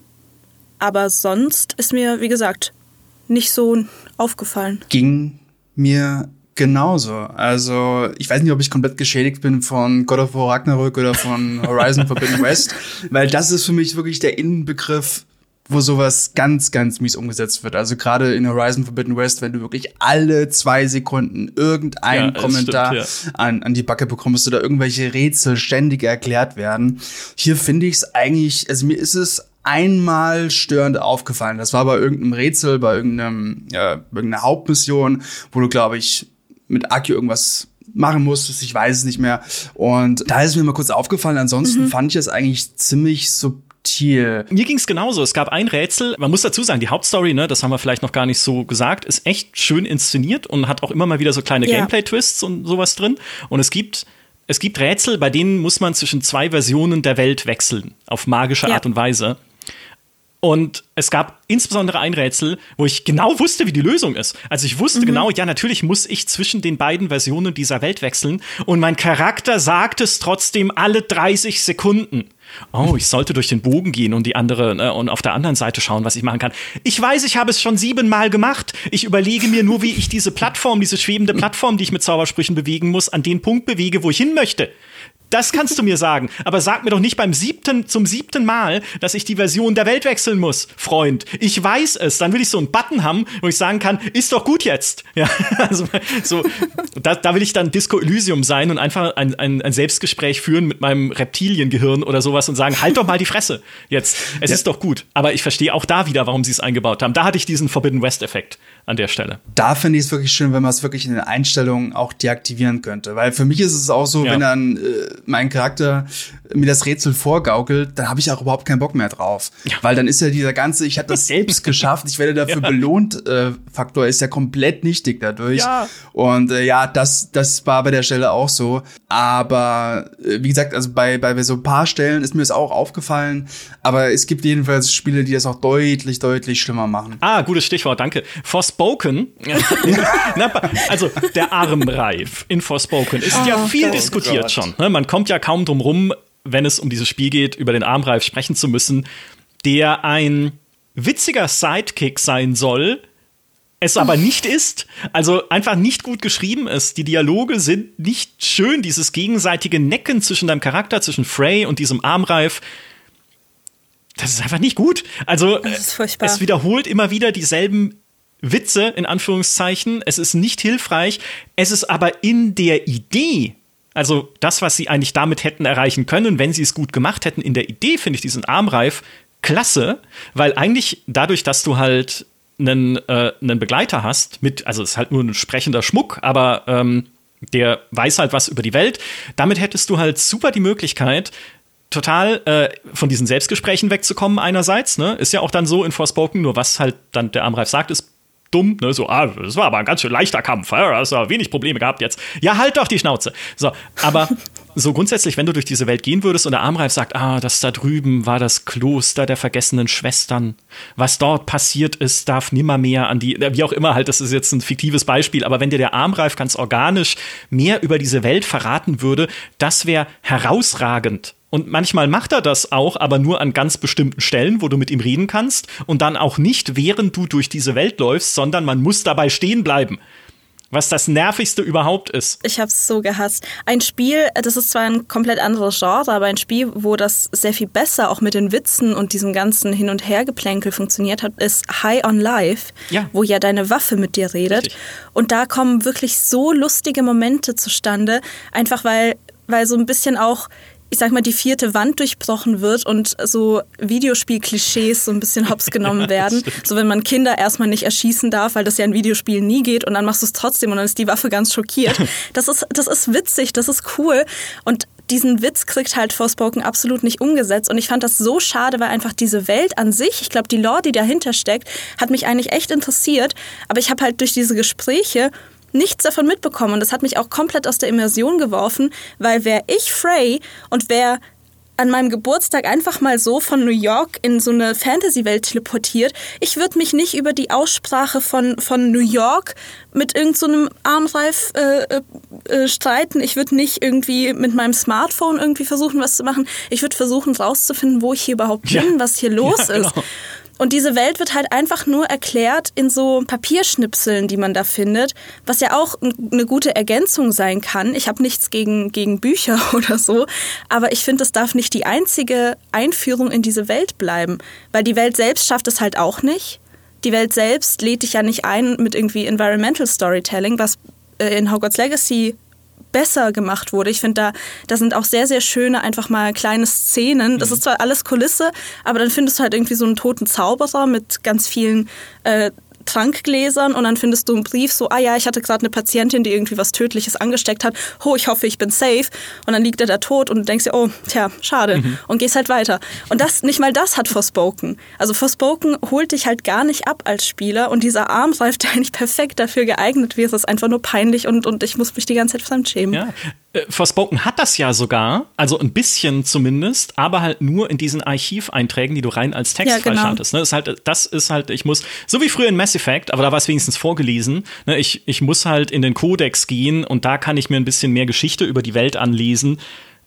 Äh, in Ordnung für 2010. Heute könnte man halt organischer was machen mit einem Charakter, der dich begleitet. Und das hätte man ja auch beispielsweise in Hogwarts Legacy machen können, um halt ein bisschen ne, von dem hey, du musst die andere Seite des Bogens durchschreiten, um mit einer an. Ja, ich weiß, ne, um davon ein bisschen wegzukommen, hätte man halt dann wenigstens noch irgendwie dich begleiten können mit einer. Was gibt's denn da im Universum? Gibt's da irgendwas, irgendwas, was man mitnehmen kann, was zu dir spricht? Den Hut. Den sprechenden Hut, ja.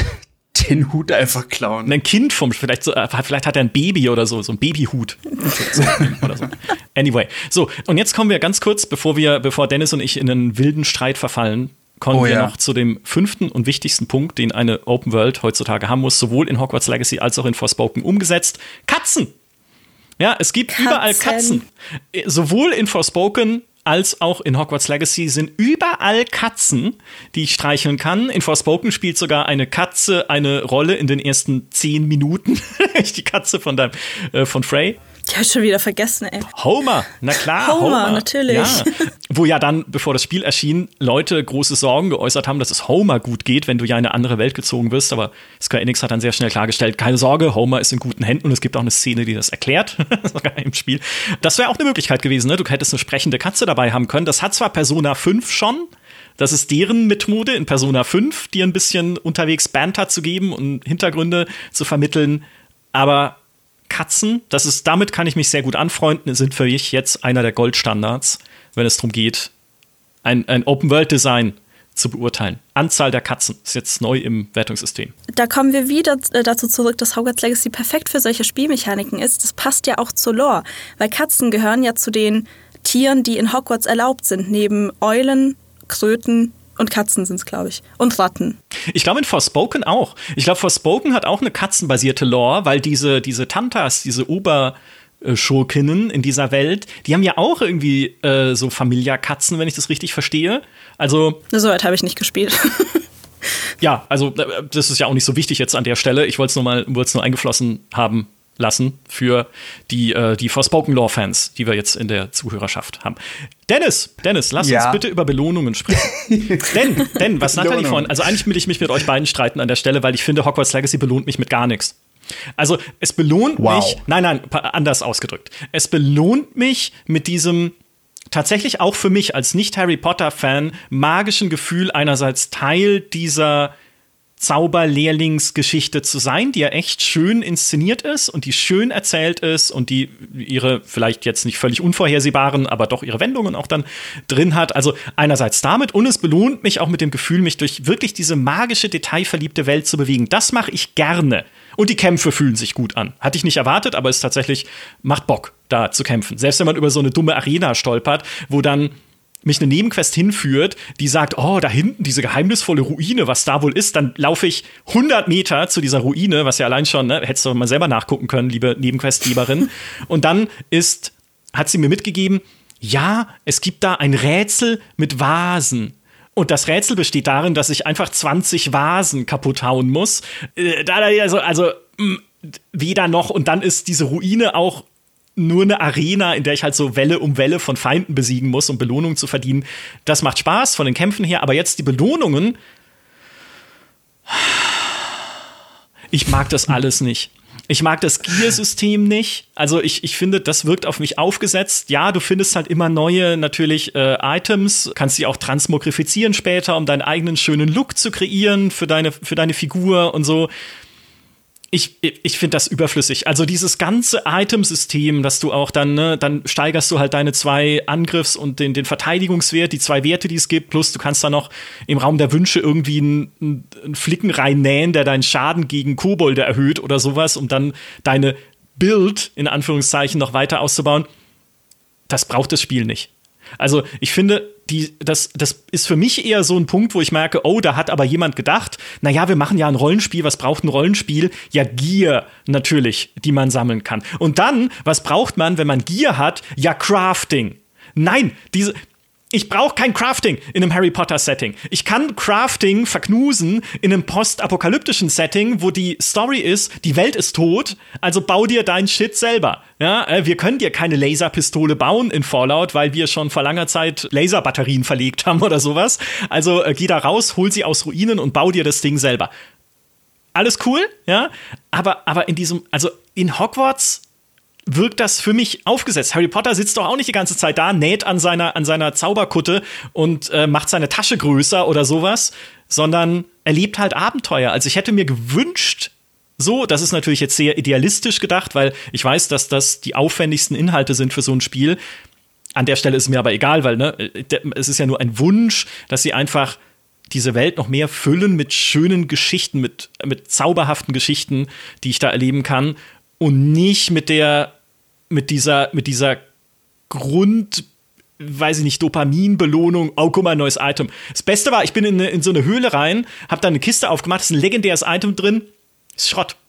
Bringt mir nichts, ist zu schwach. Ja, ich könnte es aufwerten im Raum der Wünsche, aber like I care. Ne? Also, ah, Dennis, jetzt, jetzt sag was, ich bin, bin zu negativ. Jetzt, jetzt komme ich. Also ich muss sagen, für mich war dieses Crafting und dieses Kleidungssystem das Beste, was ich je in einem Open-World-Spiel gesehen habe. Und jetzt kommt's warum. okay, darauf also, war ich nicht also. vorbereitet. Ich wusste, dass du es magst, aber das ist, das ist eine Nummer. Ich mag das wirklich sehr. Und es fängt schon mal damit an. Also hast du ja gerade gesagt, okay, es gibt da diese Offensivstats, äh, Verteidigungsstats, die du quasi nur hast und das war's. Das fand ich erst schon mal richtig, richtig gut, weil ich hasse es mittlerweile, dass ich irgendwie 2,853 Stärke plus, plus ja. 4,89 Rollen, sonst was. Es ist runtergefahren, das ist sehr einfach gehalten aber es ist auch sehr übersichtlich und sehr motivierend dadurch für mich. Also das ist schon mal der eine Punkt, den ich sehr, sehr gemocht habe. Der zweite Punkt, das Transmog-System. Also ich muss da vorwegschieben, ich habe damals Cyberpunk zum Release gespielt. Ich hab's gehasst, wie so ein Clown durch die Open World zu latschen, ja. Und, und, und hier ist es wirklich so, ich drück einmal kurz auf Viereck oder die X-Taste und kann meinen Charakter genauso aussehen lassen, wie ich das will. Nächster Punkt.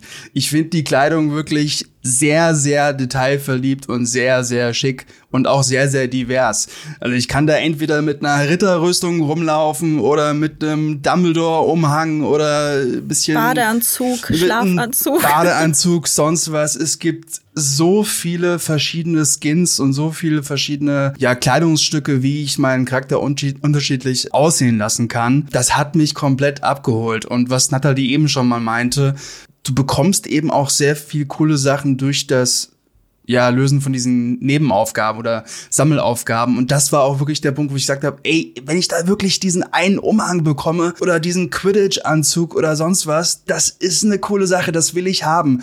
Und deswegen mache ich das jetzt auch noch, weil das eben so schick aussieht, weil ich die Kleidung eben auch so schnell anwählen kann und ich mich nicht irgendwelchen Zahlen verstricken muss. Ich muss keinen Master in Mathe gemacht haben, um das alles zu verstehen. Ich kann das einfach sehen, okay, es ist grün, es ist besser, okay, dann gibt's da noch so, so einen Kreis drin, da kann ich dann auch so einen Perk reinsetzen. Das kann ich dann auch in meinem Raum der Wünsche ganz easy machen. Und fertig ist, ist mein Outfit.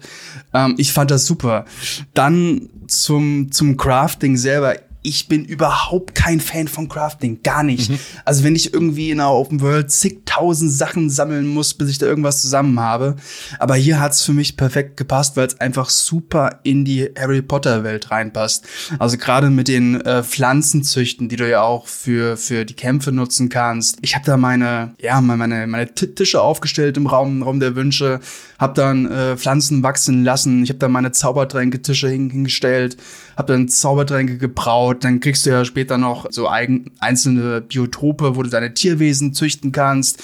Dann kannst du sie streicheln und füttern und kriegst dann seltene Ressourcen davon. Das ist eben alles so, es ist einfach, es ist erstens super easy gemacht also ich muss mich da nicht durch zigtausend Menüs durchfriemeln, sondern es geht leicht von der Hand. Es ist sehr übersichtlich, das Ganze, wie ich finde.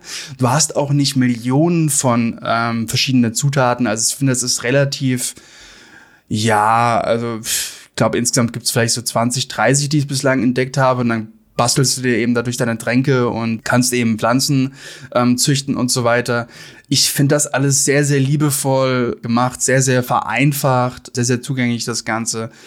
Und dann natürlich noch der Raum der Wünsche selber. Du kannst dir den ja gestalten, wie du irgendwie willst. Also findest halt in der Welt verschiedene ähm, Abbilder, kannst du dann da einsetzen, kannst dann die Decke von einem Raum der Wünsche, von einem Gartenhaus bis zu einem gotischen Stil, bis sonst was basteln. Und das geht alles innerhalb von einem Fingerschnipp, das dann irgendwie nicht mehr ein Balkon da ist, sondern irgendwie ein cooles Bild an der Wand hängt. Also mich hat das komplett abgeholt. Ich reihe mich da irgendwo dazwischen ein, aber mit, mit starker Tendenz äh, Richtung Dennis. Au. Weil, also mit dem, mit dem Gear-System ging es mir, ging's mir ganz genauso. Ich, ich hasse es, wenn ich mich wirklich, wenn ich ein Studium ablegen muss, um zu verstehen, wie diese Ausrüstungsgegenstände funktionieren in einem Spiel. Das äh, nimmt mir einfach sehr die Lust, mich da reinzufuchsen.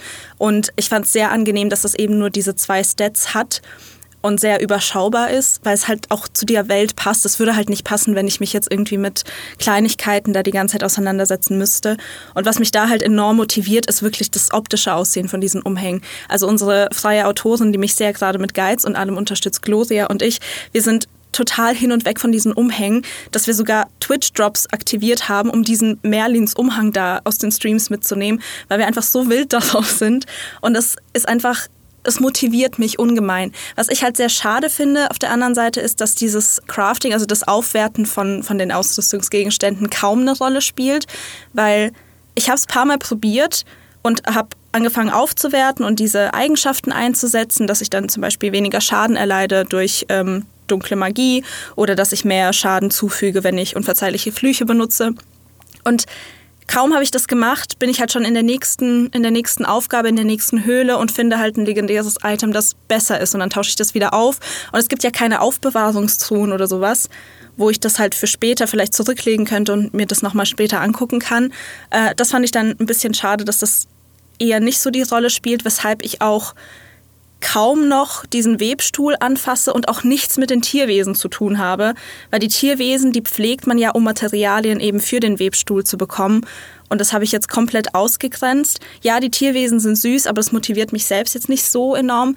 Der Raum der Wünsche generell das Dekorieren und so ist auch nicht so meins, muss ich sagen, obwohl ich sehr, sehr gerne Sims spiele und in letzter Zeit wirklich viel zu viel äh, Stunden in meinen Hausbau habe fließen lassen. Aber da holt mich das nicht so ab. Was ich aber sehr gerne mache, ist das Brauen von Tränken und das Züchten von diesen Kampfpflanzen, weil das wirklich nützliche Gegenstände sind, die ich in meinem Abenteuer auch benutze.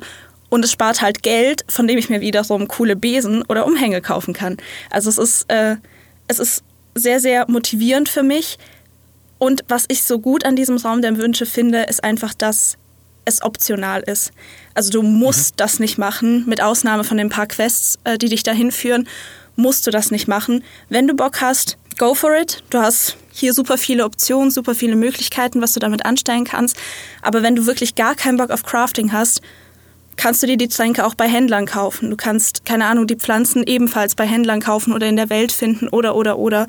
Also es gibt das Spiel gibt dir einfach Alternativen, das so zu spielen, wie es für dich halt am besten passt. Ich habe mir jetzt ein paar Sachen aufgeschrieben an der Stelle. Keine Angst, ich muss den Podcast jetzt noch nicht äh, auf explizite Sprache umstellen bei den amerikanischen Plattformen. Das kann man nämlich, wenn es zu schlimm wird. Nein, also wo ich euch total recht gebe, ist einfach, wenn man schon also man muss da kein wissenschaftliches Wertesystem reinbauen. Ne? Also mit irgendwie, das ist vollkommen richtig, mit irgendwie tausend Werten, sondern wenn dann lieber simpel. Mein Punkt ist eher, ich brauche überhaupt kein Wertesystem. Ne? Also im Sinne von Charakterwerte, ja, bevor, mir, bevor das jetzt jemand rausnimmt und zitiert irgendwo auf Twitter. das, ähm, weil der, also für mich würde es reichen, wenn es ein Spiel wäre, in dem ich einfach immer fähiger werde oder selber dazu lerne im Umgang mit den Zaubersprüchen. Ne, wenn ich immer wieder neue, mir selber neue Tricks oder neue Tricks auch finde. Und es gibt ja viele, man kann ja in den Kämpfen, wenn du gegen so ein, ich weiß nicht, wie das heißt, so ein Krötenviech, sag wie es heißt, so ein Krötending, so eine große Kröte, so diese Sumpfkröten. Wisst, was ich meine? Ne? Klassisches Harry Potter-Ding. Ja. Kennt man sicher. So. Ja, ja. Die große Kröte. Ja, die großen, diese Kröten halt, ne? Aus dem Sumpf. Klar, wisst ihr alle, was ich meine. So. Und äh, wenn die schnalzen manchmal so mit der Zunge nach dir, und wenn du den Zauber richtig timest, kannst du an dieser Zunge ziehen und sie damit kurz äh, immobilisieren oder diese Zunge so nach oben ziehen, dass sie dann halt kurz wehrlos sind. Das liebe ich. Ja, davon mehr Sachen in den Kämpfen mit der Zeit einfach durch Übung, durch Umgang mit diesem Kampfsystem rausfinden zu können, das wäre für mich gefühlt Fortschritt genug, als dass man nicht noch ein Gear-basiertes, wertebasiertes Rollenspielsystem obendrauf setzen müsste. Ich akzeptiere aber, dass das jetzt Geschmackssache ist. Ja, also Vielleicht seht ihr da draußen es genauso, vielleicht anders. Da will ich mich jetzt nicht auf euch drauf imprägnieren mit dem Gedanken. Was ich aber wirklich furchtbar finde, sind Timer beim Pflanzen züchten und Tränke brauen. Ich ja, okay, es ist realistisch, dass es halt 30 Sekunden dauert, bis ein Trank fertig ist, aber es ist dumm. Also, das ist doch verlorene Zeit. Ich kann doch nicht irgendwie mich an eine, an eine Potion-Station stellen, sagen, okay, ich beginne jetzt einen Trank zu brauen, dann gehe ich 30 Sekunden, was ja auch eine total tolle Zeit ist, um irgendwas anderes zu machen, irgendwo anders hin und dann komme ich wieder und dann kann ich meinen Trank nehmen. Wer kommt auf solche Ideen? Es ist vom Gameplay, also jetzt mal rein Gameplay-mäßig gedacht, klar, gut, vielleicht kann ich dann mehr Tränke brauen, dann habe ich halt irgendwie, ne, wenn es drei Tische sind, kann ich überall eine Potion anfangen und dann ernte ich die ab. Aber trotzdem, ja, es ist halt, es, es fühlt sich für mich nicht nach gutem Gameplay an. Gleiches bei Pflanzen. Ja, es dauert eine Weile, bis dein, dein chinesischer Kampfkohl irgendwie gewachsen ist in seinem Ding. oh, Kinder, ja, aber ich will doch trotzdem einfach, es, das ist mir dann, in dem Moment ist es nicht responsiv genug und das ist halt besonders für mich die, die Erfahrung brechend bei einem Spiel, was ja doch wie Forspoken übrigens auch, darauf ausgelegt ist, vieles sehr schnell machen zu können. Ja, also wenn du auch durch die Open World dich bewegst, auch zu Fuß, wenn du Sachen einsammeln möchtest zum Beispiel, dann rennst du einfach drüber, drückst X dabei und dann sind die Pilze halt in deinem Inventar. Die haben da noch eine kleine Animation, die guckst du dir irgendwann gar nicht mehr an, weil du einfach durchrennst und diese Pilze mitnimmst, weil sie einfach gesagt haben, zu Recht finde ich auch, ne, man muss ja jetzt nicht unbedingt eine Einsammelanimation einbauen oder so, dann sind wir bei Gothic, das wäre wieder ein eine, also ein, ein Level von irgendwie Authentizität, den halt ein Hogwarts Legacy auch nicht bräuchte in dem Moment, vollkommen cool. Ja, aber warum muss ich dann 30 Sekunden warten, bis eine Potion fertig gebraut ist? Ne? Also solche Sachen, das, das finde ich dann finde ich sehr störend, was übrigens diese schnelle Fortbewegung angeht. Das hatte ich noch gar nicht gesagt.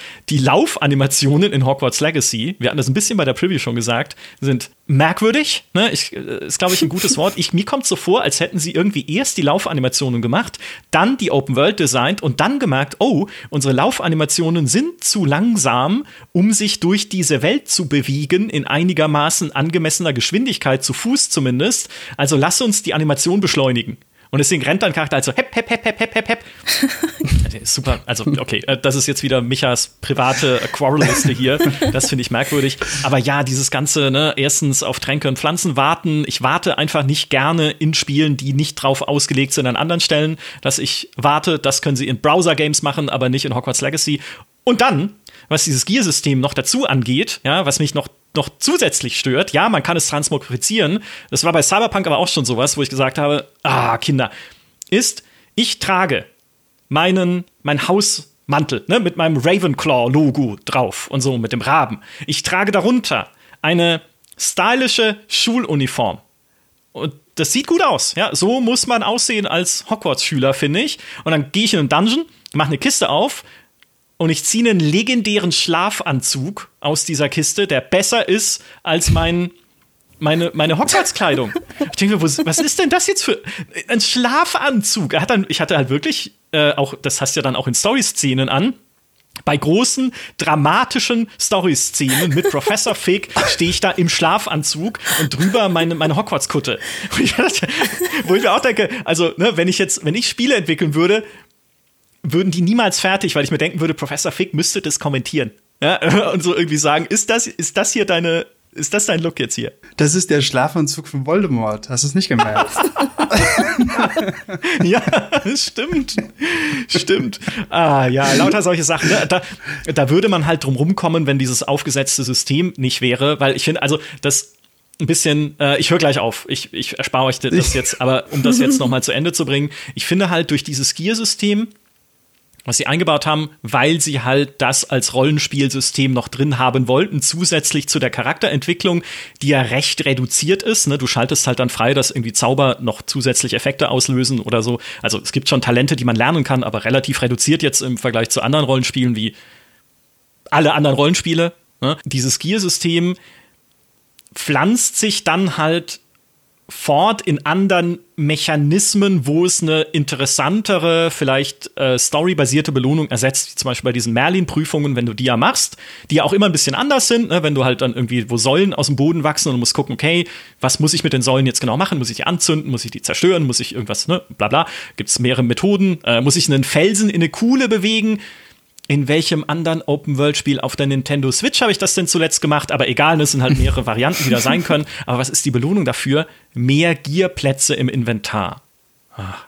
Und genau das gleiche halt bei dieser Ballonsache, wenn ich mit dem Besen Ballons platzen lasse, was eh schon gameplaymäßig eher ein bisschen schwach ist, finde ich, ist die Belohnung halt Besenkosmetik. Ja, das wird dann freigeschaltet in diesem, äh, wie heißt da, Almanach der Belohnungen? Nee, wie heißt das Ding? Der, dein Field Guide, Handbuch? Feldtagebuch, dein, dein, also in diesem Freischaltbuch. Handbuch. Handbuch, genau. da kannst du die Sachen dann freischalten. Aber ich denke mir auch Besenkosmetik, ja, ist schon natürlich auch das, da kann ich mich wieder mit anfreunden, weil das ist äh, logischerweise auch so eine typisches Harry Potter-Ding. Natürlich ist man dann im Wettbewerb mit den anderen Leuten an der Schule, dass man einen cooleren Besen hat, ja, so als Statussymbol. Aber den will ich doch erlangen durch eine Geschichte. Ne, keine Ahnung, vielleicht will ich irgendwie den alten Besen von Merlin finden im alten Turm von Merlin, der zufällig nur 600 Meter von Hogwarts entfernt steht, aber da war noch nie jemand. Und also, aber wie auch immer, ne, also dass das alles ein bisschen storymäßiger eingebettet wird und nicht nur eine Freischaltsache ist in einem Menü. Das hätte ich halt schön gefunden. Also zum einen, es gibt eine Besenerweiterung, wo dann Funken von aus deinem Besen hinten rauskommen. Also Funken, mhm. ja. Okay, also das, das cool. zum einen. Funken, Micha, Funken. Ja, ja, ist dann korrekt. Und alles, was ich gesagt habe, ist falsch. und dann kurz zu äh, der Wartezeit bei Pflanzen und so weiter und so fort. Es gibt einen Trick. Und den, den du da einfach sehr viele Tische in deinen Raum der Wünsche stellst ja. und dann quasi überall die Pflanzen reinpackst. Und jedes Mal, wenn du auf eine Mission gehst, pflückst du die einfach auf mhm. und gehst dann zu deiner Mission. Da musst du nie wieder warten. Ach so. Ja. Ah, okay, cool. Ja, ich wollte auch noch dazu sagen, Micha, ich, ich, ich stimme dir dazu. Ich würde es auch cooler finden, wenn die Welt noch mehr gefüllt werden würde mit kleinen, coolen Geschichten. Ich sag's mal so, so wie es jetzt aktuell ist, empfinde ich es nicht als störend. Also auch diese Wartezeiten, da hatte ich ja auch im Vorfeld ein bisschen Sorge, dass das zu sehr Richtung Mobile geht und vielleicht auch Raum für so Mikrotransaktionen oder so in Zukunft bieten könnte. So, hey, schalte für sieben Tage keine Wartezeit frei oder so für 3,99. Aber ich empfinde das so, wie es jetzt aktuell ist, tatsächlich nicht als störend, weil, wie Dennis gerade schon gesagt hat, du pflanzt dir das halt einmal an, packst noch ein bisschen Dünger dazu, damit da mehr Ertrag kommt und bereitest alles vor, gehst auf eine Mission, kommst zurück, erntest, nimmst deine Tränke mit, setzt nochmal alles auf und gehst wieder. Das heißt, es kommt gar nicht so sehr zu Wartezeiten. Wo ich ein bisschen die Hoffnung habe, ich meine, diese Welt, die ist ja relativ groß mhm. und die Open World besteht ja, also die Open World außerhalb von Hogwarts besteht ja auch aus zwei Teilen. Du hast halt diesen Bereich, den du relativ früh dann erkunden kannst. Und dann hast du noch die Küstenregion. Und gerade in der Küstenregion, da führen dich die Hauptquests seltener hin als halt in das Umland, das du zuerst freischaltest. Und ich habe so ein bisschen die Hoffnung, dass sie jetzt erstmal so die Welt aufgebaut haben, um sie dann halt im Nachhinein vielleicht mit DLCs oder so und mit Erweiterungen zu füllen wo dann halt vielleicht auch nochmal die coolen Geschichten dazukommen. So etwas wie die Begleiterquest mit Sebastian beispielsweise, mhm. die ich sehr, sehr gut fand. Ja. Glaube sogar besser als die Hauptstory selbst, weil da einfach ja. sehr coole Themen angesprochen werden, sehr coole Charaktere vorkommen. Ja. Und die Hoffnung will ich noch nicht aufgeben. Weil die haben mich jetzt schon mal überrascht mit dem Spiel und ich will einfach Benefit of, of the Doubt. Aber dass tatsächlich diese Kleinigkeiten, dass da noch so ein bisschen Luft nach oben ist, ist auch das, was mich davon abgehalten hat, die 90 zu geben. Weil kurzzeitig hatte ich damit äh, mit dem Gedanken gespielt. Da habe ich gesagt, nee, 88, es ist immer noch ein sehr, sehr gutes Spiel, aber da die können noch mehr rausholen. Das ist ja generell ein, ein Aufruf, den man an Open-World-Spiele richten kann, die halt auch schön gebaute Welten haben. Ja, theoretisch sogar Forspoken. Ne? Ich finde nämlich, Forspoken ist die Welt auch vom Look her cool. Also ich mochte es, mich darin zu bewegen. Ich mochte es, die anzuschauen. Sie sieht stellenweise halt einfach gleich aus. Auch gerade was irgendwie so systemische Sachen angeht. Dann ist halt jeder Eingang zu einem Dungeon gleich und jedes Zufluchthäuschen, in dem du craften kannst, ist gleich und so. Aber nichtsdestotrotz, wenn ihr eine große Welt baut, nutzt sie mehr, füllt sie mehr mit der Zeit. Das finde ich immer super. Ist ja auch das, was wir Ubisoft äh, nicht direkt sagen, sondern über Ubisoft sagen, wenn sie aus dem Zimmer sind. Macht bitte mehr mit euren Welten im Nachgang. Ne? Füllt gerne mehr Quests rein, nehmt eine Region, wo bisher noch nicht so viel drin ist, macht da noch eine coole Story rein. Weil ihr könnt es. Ihr habt eigentlich die Welt ja schon da. Das Fundament ist gelegt und ihr könnt auch Geschichten schreiben, wenn ihr wollt. Also macht das doch. Ja, vielleicht machen sie das in Zukunft, bei, zumindest bei Ubisoft mehr mit den Assassin's Creeds, die jetzt dann in der Pipeline sind. Aber äh, das ist wieder ein anderes Thema. Ne? Ubisoft, das füllt ganze Podcasts. Nichtsdestotrotz, ja, mehr so, mehr so, solche Nebenquests wie die mit deinen Begleiterinnen und Begleitern, insbesondere Sebastian, das wäre klasse. Mhm. So würde ich mir so, so, so sehr wünschen, einfach für diese Hogwarts Legacy-Welt. Ja. Weniger Mondstatuen weniger, weniger Farmville im Raum der Wünsche mit den Tieren. Immer, das ist ja süß, ja, wenn du so einen Mondkalb da hast und das streicheln kannst und so, aber ja, also. also und du hast Knuddelmuffs, halt, ja. ja. Es sind vielleicht auch unterschiedliche Zielgruppen einfach an der Stelle. Ne? ja, der Kollege, vielleicht um das noch zu erwähnen, der Kollege Nils aus unserem Tech-Team hat zwei kleine Töchter mit denen er zusammen, also er hat natürlich einen Technik-Check gemacht von Hogwarts Legacy. Die PC-Version hatte auch technische Probleme, das wollen wir an der Stelle nicht verschweigen. Und Nils war halt derjenige, der mit unserer Hilfe so ein bisschen, die es parallel gespielt haben, denen nachgegangen ist, um zu gucken, woran liegt es, was ist da los. Und hat es dann zusammengespielt mit seinen zwei kleinen Töchtern. Und die fanden natürlich diese Tiere ganz fantastisch. Also das ist vielleicht auch eingebaut worden, so ein bisschen als, hey, für jüngere Harry Potter-Fans, die halt die Tierwesen-Sachen mögen. Ich, finde die Balance dadurch, dass Hogwarts Legacy ja sehr, sehr viele unterschiedliche Gruppen anspricht, weil das Spiel natürlich auch Leute interessiert, die normalerweise vielleicht gar nicht so viel mit Spielen zu tun haben. Ich finde, diese Balance kriegt das Spiel ziemlich gut mhm. hin, weil du hast halt diese Option, du kannst halt für Kinder oder wenn du dich lieber mit deinen Tieren beschäftigen möchtest, kannst du das machen, aber du musst halt nicht.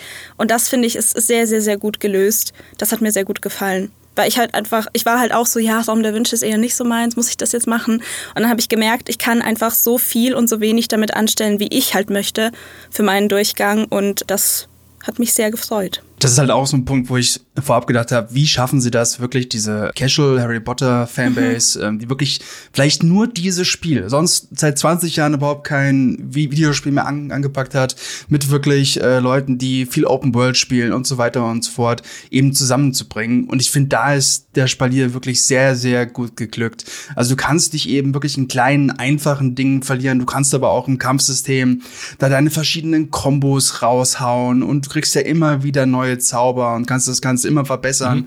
Du kannst durch die vier Schwierigkeitsgrade eben auch genau fein justieren, ob du jetzt eben die große Herausforderung haben möchtest oder stellst das Ganze eben in den Geschichtsmodus und bekommst dann quasi ja überhaupt keinen Schaden mehr. Und ähm, ich, das haben sie, finde ich, sehr, sehr gut gelöst. Also wirklich dieses vom Tierwesen streicheln bis über ins Kampfsystem sich da komplett reinzufuchsen.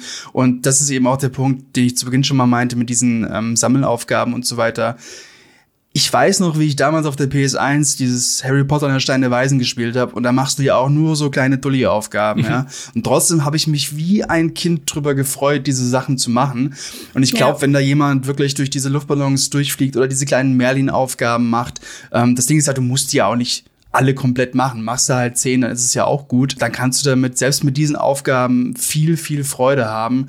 Und wenn nicht, lässt du sie eben weg. Du musst das Crafting nicht nutzen, du musst dieses ganze Tierwesenzeug nicht nutzen, äh, du musst viele Zauber überhaupt nicht nutzen, wenn du das nicht willst. Also wirklich dieses Optionale. Dadurch haben sie es eben sehr gut geschafft, dieses Spalier hinzubekommen. Das rechne ich dem Spiel sehr, sehr hoch an. Ja.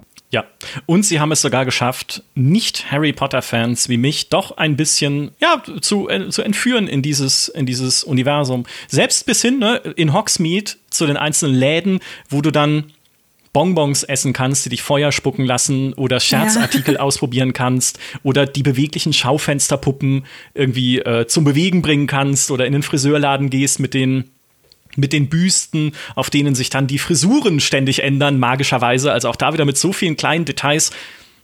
Das haben sie gut gemacht. Das haben sie wirklich, ja. wirklich gut gemacht. Was habe ich in Forspoken? Ich gehe in einen Raum, der eh schon aussieht wie in einem Spiel von vor längerer Zeit. Die sehen Zeit. alle gleich aus, die Ja, leider. Also auch was Details angeht. Ja, es ist eine postapokalyptische Welt, aber es könnte doch mal jemand was Schönes trotzdem in seinem Zimmer aufstellen. Eventuell, statt nur ein Holzregal mit Büchern. Und dann gehst du in den Raum, da ist eine Kiste drin, und dann machst du die Kiste auf und, da, und Frey sagt, ein waschechter Schatz. Und was ist in der Kiste? Und dann ist es so ein Blatt ja, zum Craften. Eine Feder, was in dem Fall. ja, schwierig. Also auf jeden Fall ein klares, ein, ein, ein klarer Sieg in diesem Duell der zauberhaften Open Worlds Anfang 2023 für Hogwarts Legacy mit Abstrichen. Ne? Also finde schon, es hat auch seine Schwächen, aber äh, nichtsdestotrotz, es hat auch durchaus deutliche Stärken. Und das soll es an dieser Stelle gewesen sein aus der Welt der Zauberei. Vielen Dank, Nathalie, und vielen Dank, Dennis. Das war klasse. Wir diskutieren dann die, Sehr diese, diese Gier-Sache nochmal nach dem Podcast weiter, glaube ich. Wir prügeln uns jetzt noch. genau. Treffen uns gleich auf dem Parkplatz. Ja, auf, auf, dem Parkplatz von Hogwarts. auf, die, auf so einem Biesenparkplatz einfach. Und, ja, bevor wir uns hier unverzeihliche Flüche äh, gegenseitig um die Ohren hauen, sage ich vielen Dank auch an euch da alle, äh, auch an euch da alle, an euch alle da draußen. Auch dieses Mal wieder fürs Zuhören. Macht's gut und bis zum nächsten Zauberspiel. Tschüss. Tschüss. Ciao.